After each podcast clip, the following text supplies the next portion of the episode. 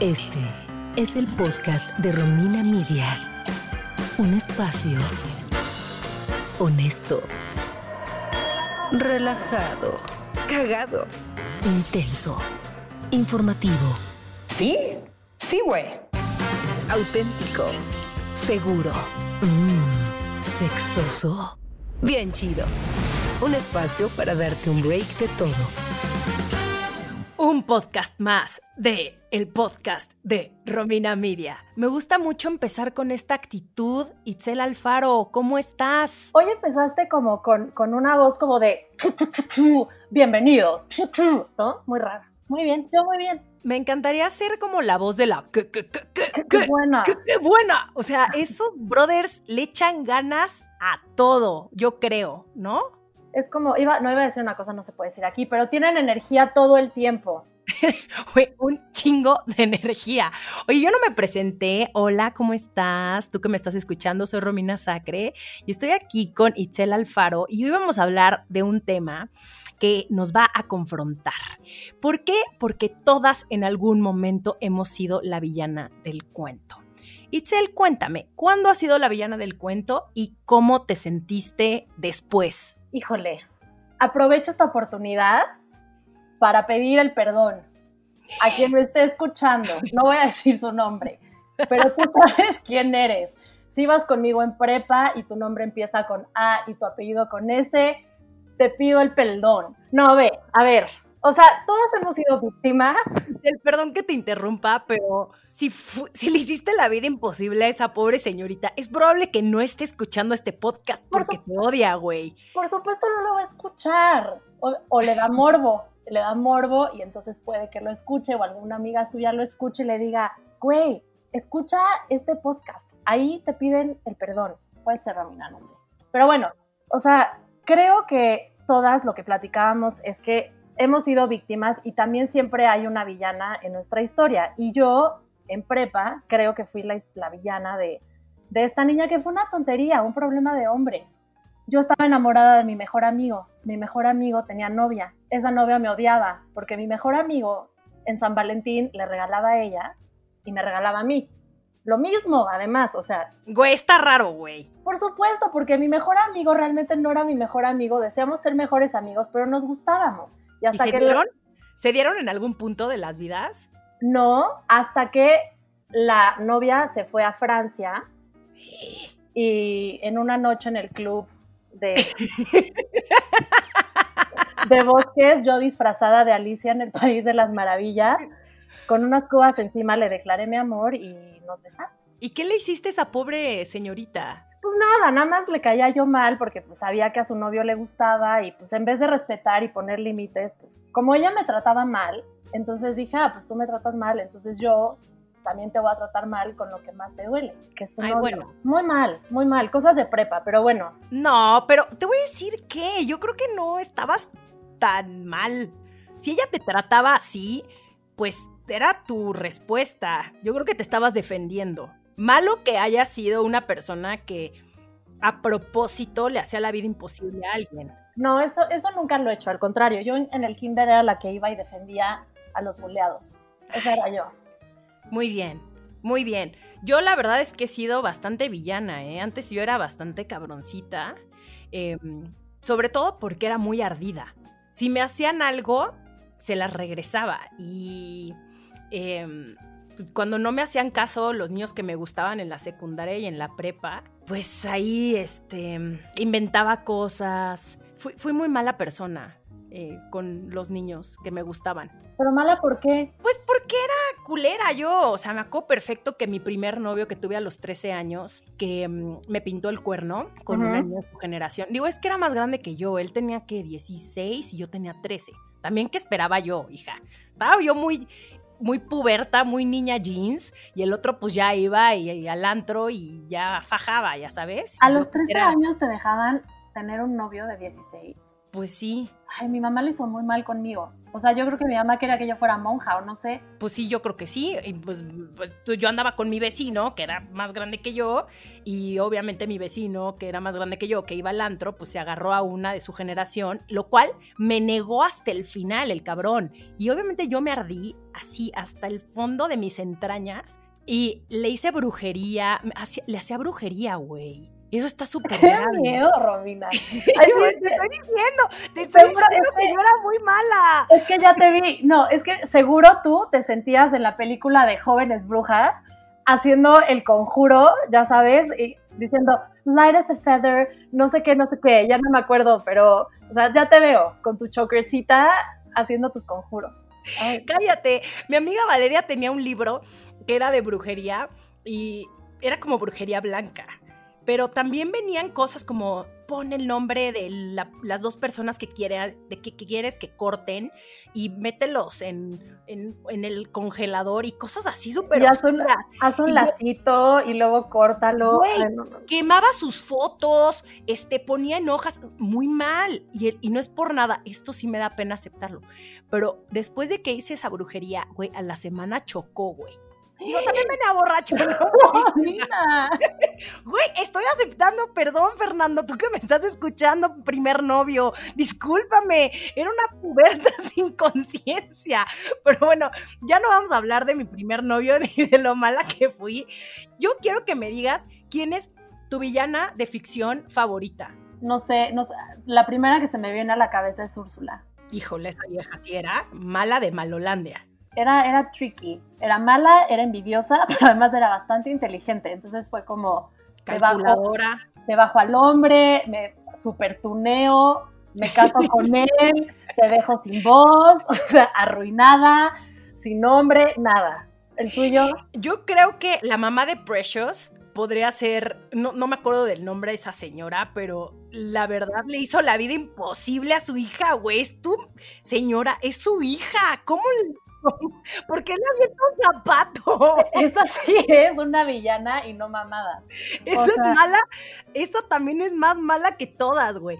Pero recientemente que vi The Handmaid's Tale, puta, güey, todos en esa serie son unos malditos, pero Serena y Aunt Lydia, Aunt Lydia, hija de la chingada, güey. O sea, yo creo que no me podría, yo sería esa persona que no podría ver a la actriz en la calle porque probablemente le diría algo ya sabes, como de persona que odia al, malo de la telenovela, esa podría ser yo. Sabes que también, no olvidemos, hay otras villanas también que nos, nos pintan mucho, que luego son las hermanas. ¿Te acuerdas Lazos de Amor?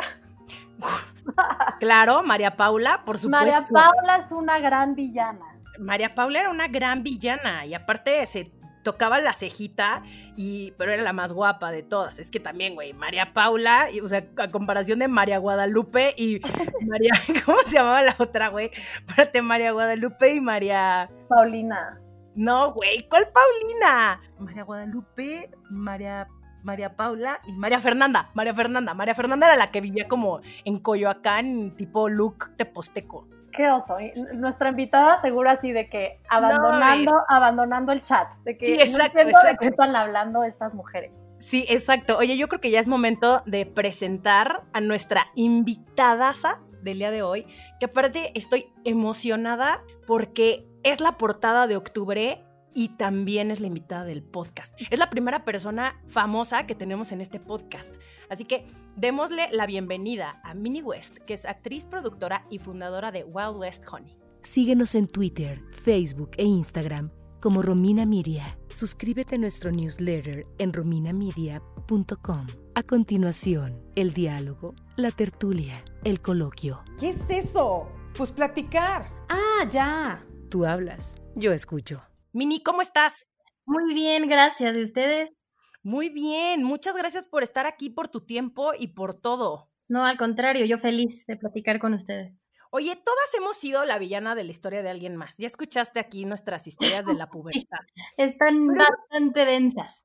Güey, muy densas. Qué mal que lo confesé de esta forma. ¿Sabes qué? Se me hace que Juan, cuando escuche este podcast, Juan es mi novio, lo va a decir, pinche vieja loca, ya lo sospechaba, pero ahora me lo confirmó.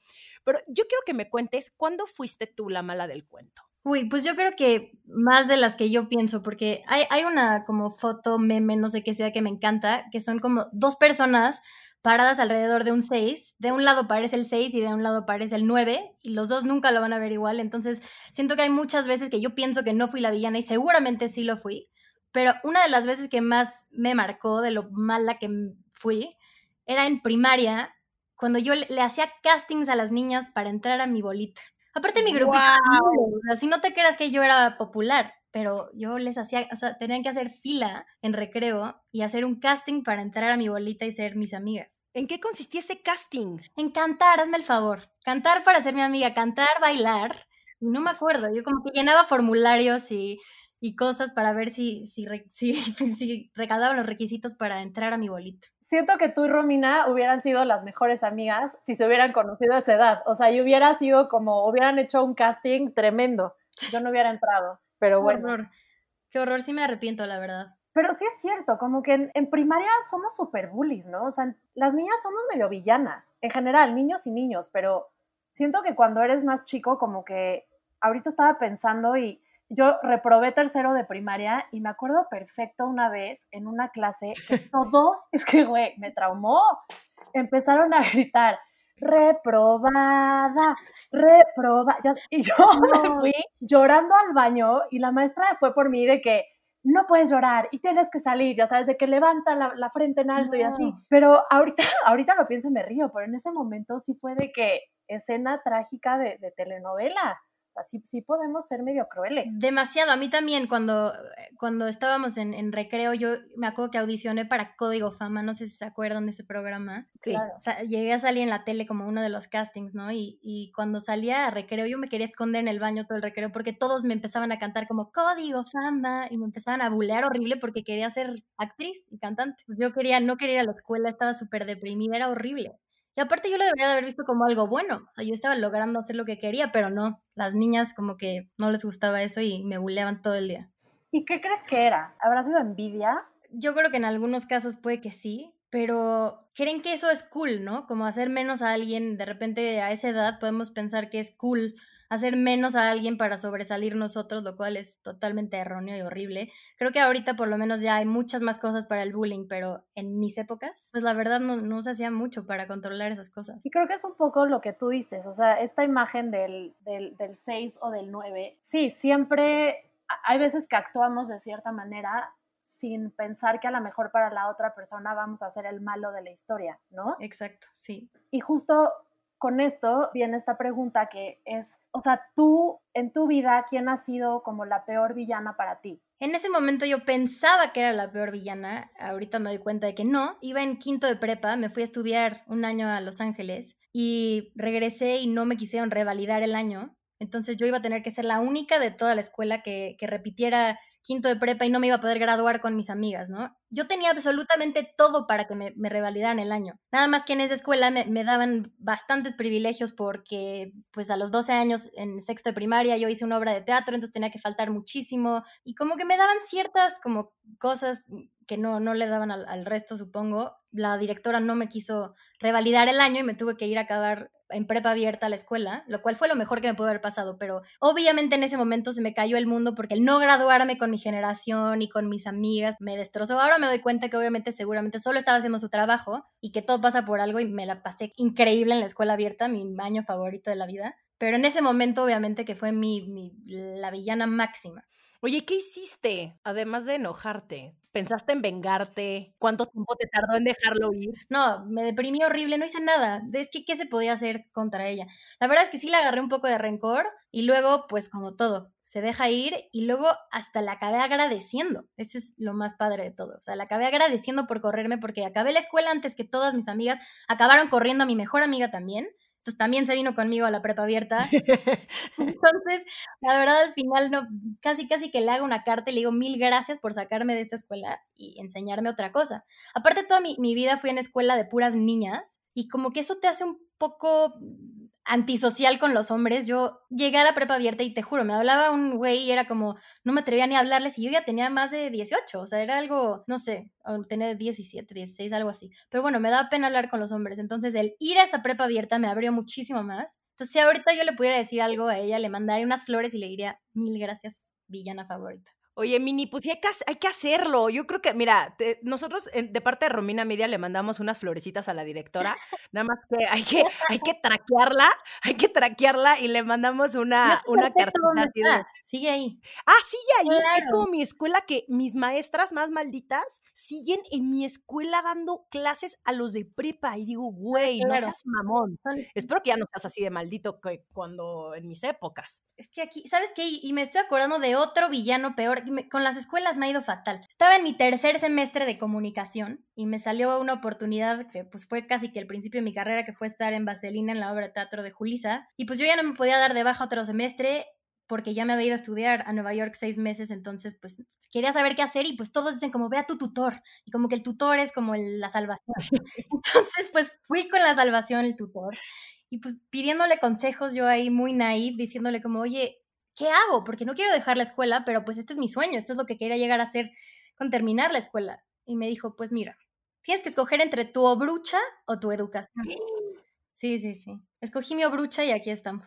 Muy bien. Sí, pues sí, lo tuve que hacer, pero sí se me hace que eso es bastante villanesco, porque se supone que el tutor te apoya, ¿no? Claro, pero ahí también creo que volvemos a lo mismo y es como, uno, creo que también en general en lecciones de vida es como que ser muy cuidadoso a quién le pides un consejo, porque muchas veces el consejo te lo van a dar desde su experiencia, desde, lo que para ellos es prioridad, es importante, que puede ser muy distinto a lo que realmente es importante para ti, ¿no? Sí. Entonces creo que también, o sea, muchas veces igual, y lo que la gente te dice, pues viene desde un lugar en donde a lo mejor para ti te hace daño y te duele, pero más adelante lo agradeces porque es como, gracias, o sea, si no me hubieras dicho esto, hoy no estaría aquí, o no hubiera tomado esta decisión, o no hubiera dejado de hacer lo otro. Entonces, las personas que nos ayudan a transformarnos también son esos villanos, porque como que te, empujan a hacer cosas distintas. Sí, totalmente. también se merece unas flores, yo creo.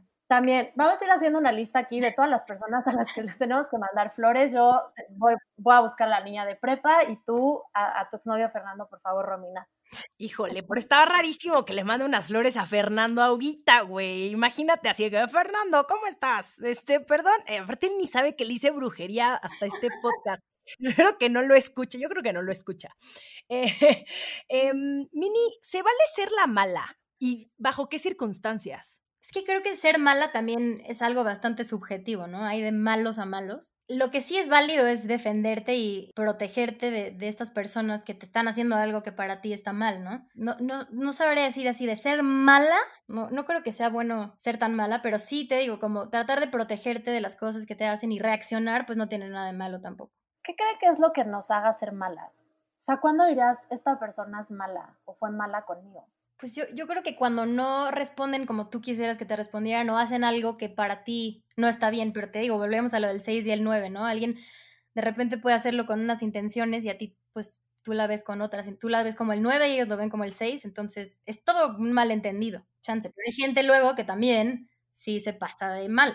No estoy diciendo que mi tutor, pero estoy diciendo que sí hay gente que, que de repente sí Sí, está fuera de control. Pero para ellos no va a ser algo malo. Exacto, es lo del 6 y el 9, ¿no? Totalmente. Yo creo que, y esto lo vemos en los personajes de ficción, cuando realmente están bien escritos, hay un lado humano de esa persona mala, ¿no? Porque entiendes el por qué hacen las cosas. Algo los llevó a hacer eso. Exactamente, y tiene como un punto de vista súper específico que choca con los demás, pero no es que sea como a propósito, ¿no? Siempre van a tener ese lado y esa justificación del por qué hacen las cosas. 100%. De hecho, yo que soy súper fan como de series de matanzas y de asesinos y cosas así, que eso ya es otro nivel, ¿no?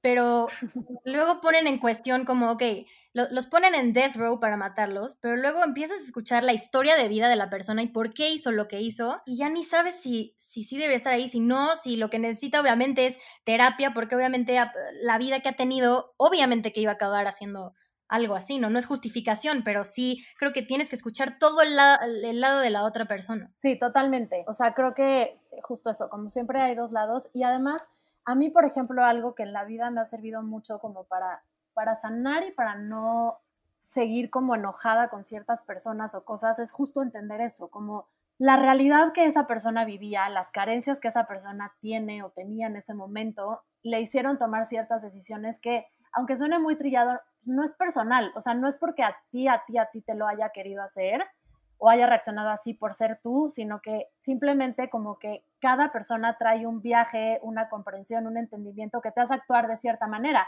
Y luego pasan los años y esa persona cambia, ¿no? Como que todos tenemos oportunidad de cambiar y a lo mejor la vida nos presenta una situación igual y eliges diferente, pero porque tu nivel de entendimiento, de experiencia es distinto y no cometes los mismos errores que a lo mejor cometimos cuando, cuando éramos más chicos, ¿no? O en, diferentes puntos de nuestra vida. Sí, 100%. Ahora, esta, esta es una, una pregunta que puedes, o sea, contestarla o no, se puede evitar, pero es algo que te queríamos preguntar. Si de por sí, cuando estamos en una relación, todo el mundo opina, por ejemplo, alguien te pone el cuerno, ¿no? Y tú te enteras al final, pero todos tus amigos sabían, es horrible, ¿no? Y que tus amigos vengan y opinen es complicado. Tú que eres, o sea, que eres una figura pública, ¿cómo es para ti que todo el mundo opine de una relación que no funcionó tu relación, o sea, de tus relaciones amorosas, porque a veces pienso que también los fans podemos ser villanos. Pues mira, es bastante fuerte y tienes que tener thick skin en esta carrera, ya sea para que opinen de tu relación o de tu actuación o de tu físico o de cualquier cosa que hagas, ¿no? Cualquier paso que des, todo va a ser usado en tu contra o a tu favor o como sea.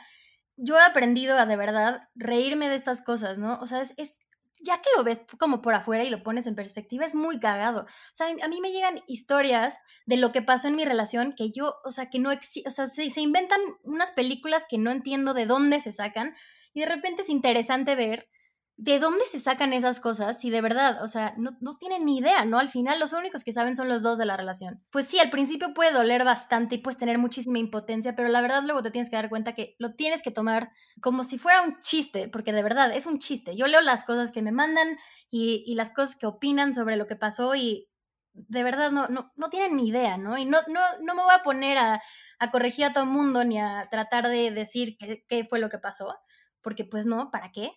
Pero es muy chistoso ver que ni siquiera solo de la relación, como que de repente empiezan a inventar cosas de ti que es como, ah, yo no sabía que hice esto, o sea, cosas que nunca pasaron, que no sé de dónde se sacan, pero creo que la gente constantemente le gusta estar opinando, queriendo ser parte de algo y de repente sí puede ser bastante, bastante dolorosa las cosas que ponen y opinan, pero sí, yo, yo he tenido que aprender a, pues te digo, a tener un thick skin, porque si no, pues entonces tendría que ser doctor. O bueno, también a los doctores les dan malos reviews y les escriben cosas feas, entonces tendría que chance encerrar de mi casa y nunca salir para no recibir como malos comments o, historias de mi vida que yo ni sabía que habían pasado. Y pues sí, así tienes que, que lidiar con esos villanos del social media. Oye, ¿cómo estás hoy? Hoy estoy muy bien. Ya estoy un poco harta de la cuarentena, la verdad. Soy, soy una persona que no puede estar sola. Me encanta estar con mis amigos y pues ahora estoy sola con mis tres perros porque no puedo salir. Pero pues bien, hoy estoy muy bien.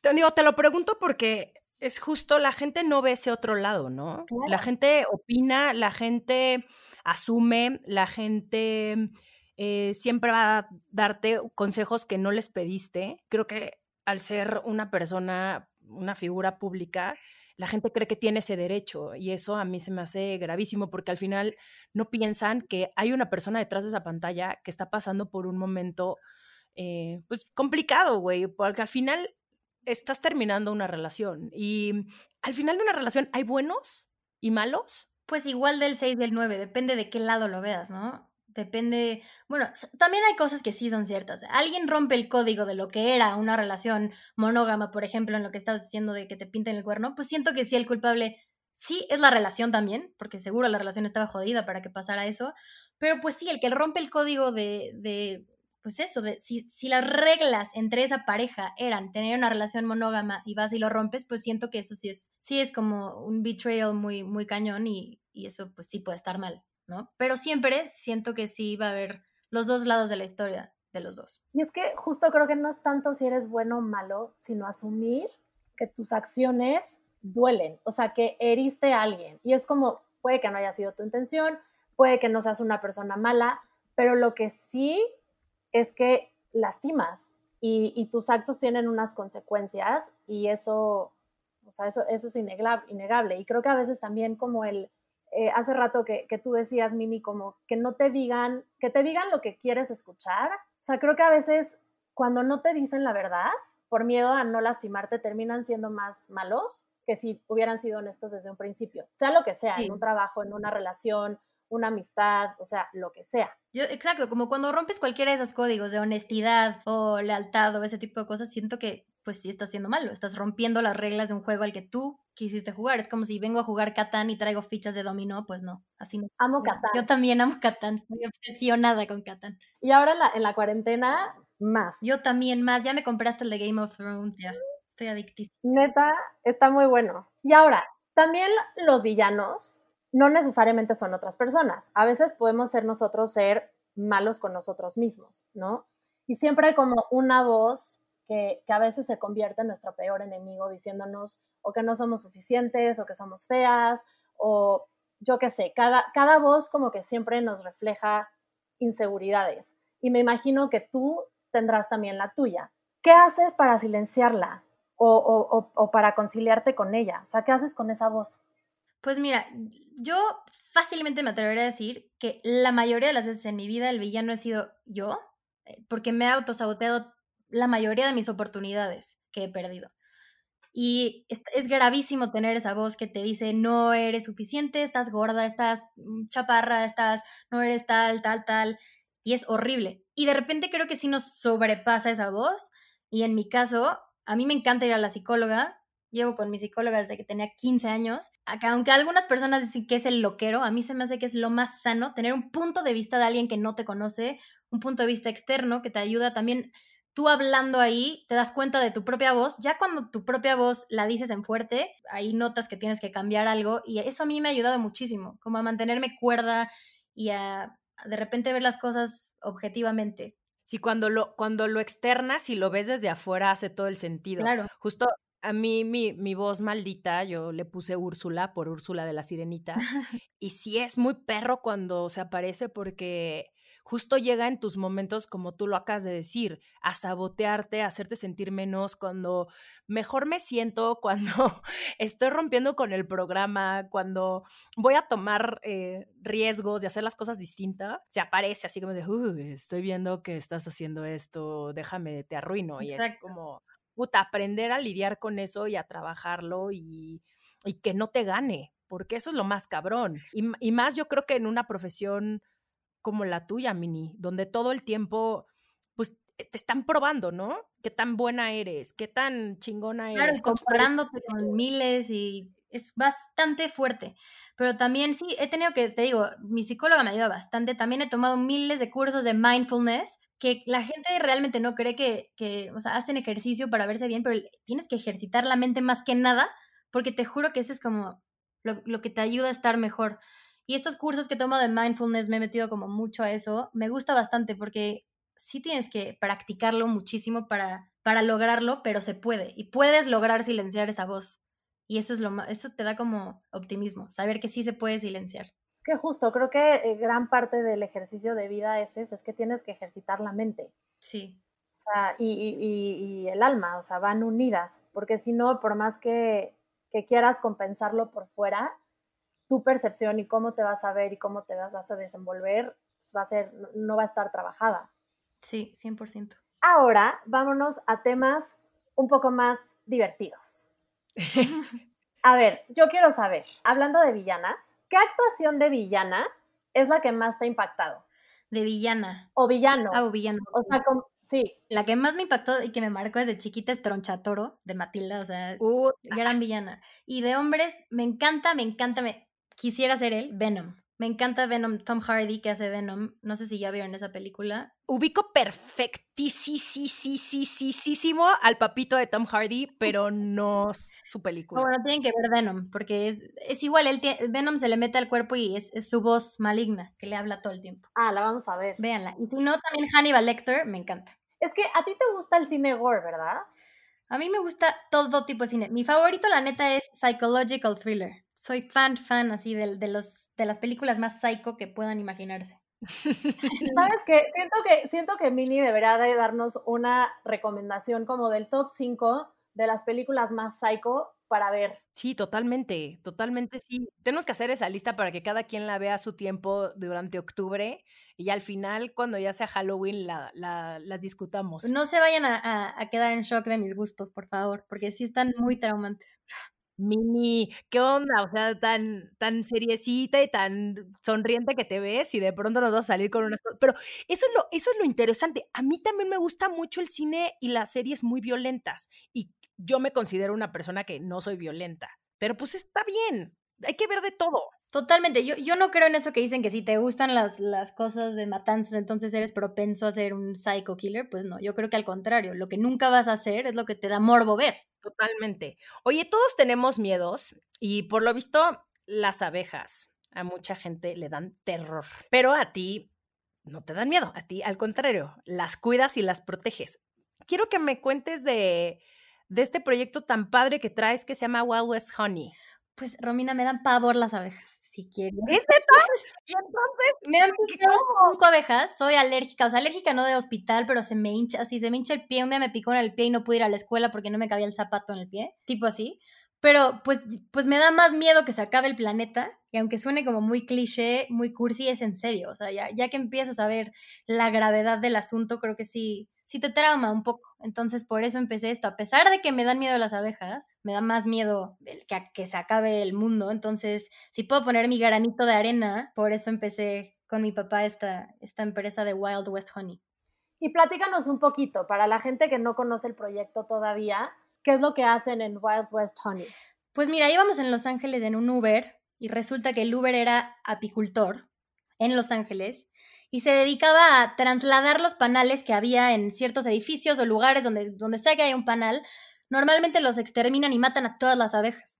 Y lo, que, hace este, este güey es que los, los traslada a sus propias farms y ahí las, las adopta, las cuida y de la miel que, que, hacen, pues la vendemos para seguir adoptando a más abejas. Pero sí es muy cruel, o sea, normalmente tú llamas a que, a que quiten tu panal y las, las exterminan y las matan. Sí, porque como que la gente no tenemos esta conciencia de la importancia que tienen las abejas en, en nuestro ecosistema. La gente no tiene, creo que hay personas que no saben ni que están en, en peligro de extinción y que si se acaban, literal el planeta duraría cuatro años. Sí, está cañón. Yo justo acabo de ver un, documental que habla de, medicinas alternativas y una de, esas terapias es, el veneno de abejas. Y bueno, ahí más o menos te, explican como la importancia de las abejas en el ecosistema, pero sí está muy cañón lo importante que son. Y, y creo que también esta conciencia ha sido reciente, o sea, falta muchísimo, pero antes no tenías ningún tipo de respeto por ni por las abejas y si veías un panal lo primero que hacías era, era tirarlo, ¿no? O sea, tumbarlo de donde estuviera. Totalmente. Y aparte eh, tienen productos, ¿no? También. Sí, pues bueno, yo quiero sacar mi, mi línea de skincare con mi mejor amiga que es maquillista, entonces bueno, estamos en eso, en hacer una línea de skincare y por ahorita también tenemos mermeladas que también se hacen de la polinización de, de o sea, las mismas abejas polinizan y, y crecen esas, esas berries y de ahí hacemos las mermeladas también.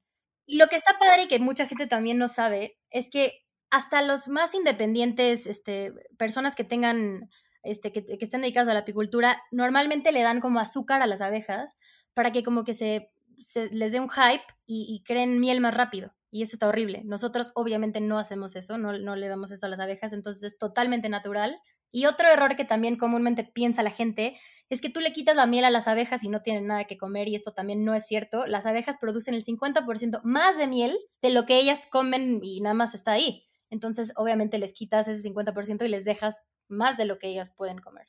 O sea, así súper breve para, para quienes nos escuchan, ¿puedes resumir en un enunciado por qué si las abejas se acaban, se acaba el mundo? ¿La explicación científica o algo que...? Pues así resumido, como tú lo quieras explicar, pero para que, para que entiendan la gravedad de lo que estamos hablando. Las abejas empiezan el, el food chain, la cadena alimenticia. Entonces, si se acaba el primer paso de la cadena alimenticia, no se dan los siguientes pasos y bye. Listo. Espero que les quede claro a todos los que nos están escuchando. Y la próxima vez que estén en una alberca o donde sea y ven una abeja, por favor, no salgan corriendo, gritando y no intenten matarla. Por favor, no. no. Mándenoslas a Wild West Honey. Y, y también hay unas, o sea, también hay formas, yo empecé también a poner más flores en mi terraza para que vinieran más abejas. Entonces también tengan flores para que las visiten las abejas y así pueda seguir esta cadena como lo hice Mini. Ya hay bastantes Aparte- cosas en Amazon y así que puedes tener como, obviamente no tienes contacto con las abejas, pero les pones como una cosa de, de vidrio, de acrílico, no sé qué es, y ves a todas las abejas y, y terminas teniendo tu propia miel en tu casa. Y les. Órale. Padre. Voy a meterme, pinche Amazon, cada vez inventan más y más cosas para que uno consuma, maldita sea. Pero bienvenidos esos proyectos. Oye, ¿y tú qué proyectos tienes en puerta? Pues ahorita estoy en el proceso de producir dos películas, que lo más de huevo es que obvio no puedo decir nada, como típica contestación de, de actores, pero pues sí, estoy, estoy dándole duro ahí con mi, con mi productora, tratando de hacer mis propios proyectos, de darme mis propias oportunidades, que es lo que me gusta, y de dar la oportunidad a gente que igual tiene hambre de hacer esto y que le encante. Y hay proyectos, o sea, en, en tu productora, o sea, que, mm, a ver, es que tal vez la pregunta es como, sé que no hay un- una respuesta así exacta, pero como tipos, o sea, de proyectos que, que te entusiasme promover, o sea, que te gustaría, historias que te gustarían mover más. Pues las que tengo ahorita, la verdad, me emocionan todas por igual, porque si yo no me, me emociono muchísimo con un proyecto, la neta es que prefiero no empujar para hacerlo, porque sí es, es bastante complicado levantar algo. Entonces, pues sí, ahorita me, me emocionan muchísimo por igual. Y como actriz, pues ahorita voy a salir en un capítulo de una serie que apenas voy a empezar a grabar, por eso estoy aquí encerrada y no puedo salir, tampoco puedo decir nada, pero pues sí, ahí estoy en esas dos cosas. Y con Wild West Honey, pues eso, lo de hacer mi, mi línea de skincare, que creo que podría estar padre. Padrísimo, cuando, cuando la tengas nos avisas. Claro, les mando, obviamente. Ahora una duda, ¿todos los productos de Wild West Honey se pueden pedir en línea, llegan a México? Por ahorita solo están en Estados Unidos, pero obviamente la idea es traerlo a México, pero no, no mandar las cosas, sino aquí tener como algunos apicultores que quieran entrarle conmigo a encontrar unos espacios y, y empezar a hacer lo mismo aquí. Ah, perfecto. Bueno, tú nos vas a ir informando de todo. Sí. Ahora, ya para terminar, tenemos una tradición en este podcast, que son unas, unas preguntas que tienes que contestar con lo primero que se te venga a la mente. Ok. ¿Quieres empezar tú, Romina Sacré? Va. ¿Cuál sería tu nombre de telenovela? Amparo Alexia West Serrano. Es una realidad. Me encanta. ¿Cuál es el miedo que superaste? Las abejas, puede ser. ¿Cuál es tu película favorita? No, imposible de contestar. La primera que se te venga a la mente. La piel que habita. ¿Tu mejor recuerdo de la infancia? Cuando hice un show de Timbiriche cuando tenía seis años con mis amigas. ¿Qué personaje de ficción no soportas? Chance Aunt Lydia, igual que tú. ¡Puta madre! Pinche vieja No. ¡Puta! ¿Tu peor crisis? Mi peor crisis, pues he tenido bastantes, yo creo. Cuando te digo, cuando me corrieron de la escuela, creo que fue un highlight. Para ti la felicidad es, Estar sana. si fueras una canción, ¿qué canción serías? Yo iba a decir rata inmunda de Paquita la del barrio porque le estaba cantando con mi sobrina ahorita, pero no tiene nada que ver conmigo, entonces creo que no. Eh, ay, no sé. Está- también está muy complicado escoger una canción. Yo creo que cualquiera de The Script. ¿Con qué famoso pasarías la cuarentena? Uy, obvio con Leonardo DiCaprio, yo creo. no, pues sí. Yo creo que yo también. Eh, compártenos un talento que no podrías monetizar. Si haces todo bien, lo puedes monetizar. Bueno, no, no, no, ya sé. Mi cocina. Cocino pésimo. Fatal. Mini, muchísimas gracias. Muchas, muchas gracias por todo lo que nos compartiste. Me quedo con muchas cosas de esta plática, pero sobre todo que siempre hay dos lados de la moneda. Y que mm, también hay que pensar que no es tanto que seas bueno o malo, sino que todas las acciones tienen una consecuencia. Y lo más importante es que debemos ejercitar nuestra mente para conciliar a nuestra voz maldita, porque luego nosotras solitas somos las villanas de nuestro propio cuento. Totalmente. Muchísimas gracias. Muchas, muchas gracias. No, Y por favor, síganos en las redes sociales en arroba Romina Media y Mini, ¿dónde te puede seguir la gente? En Instagram, Facebook y Twitter estoy Mini West, súper original, arroba Mini West. Me encanta. Muchísimas gracias y gracias, Itzelina. Gracias a las dos. No, gracias a ustedes. Bye. Bye, bye. El podcast de Romina Media es una producción de Romina Media Radio. Gracias por escuchar.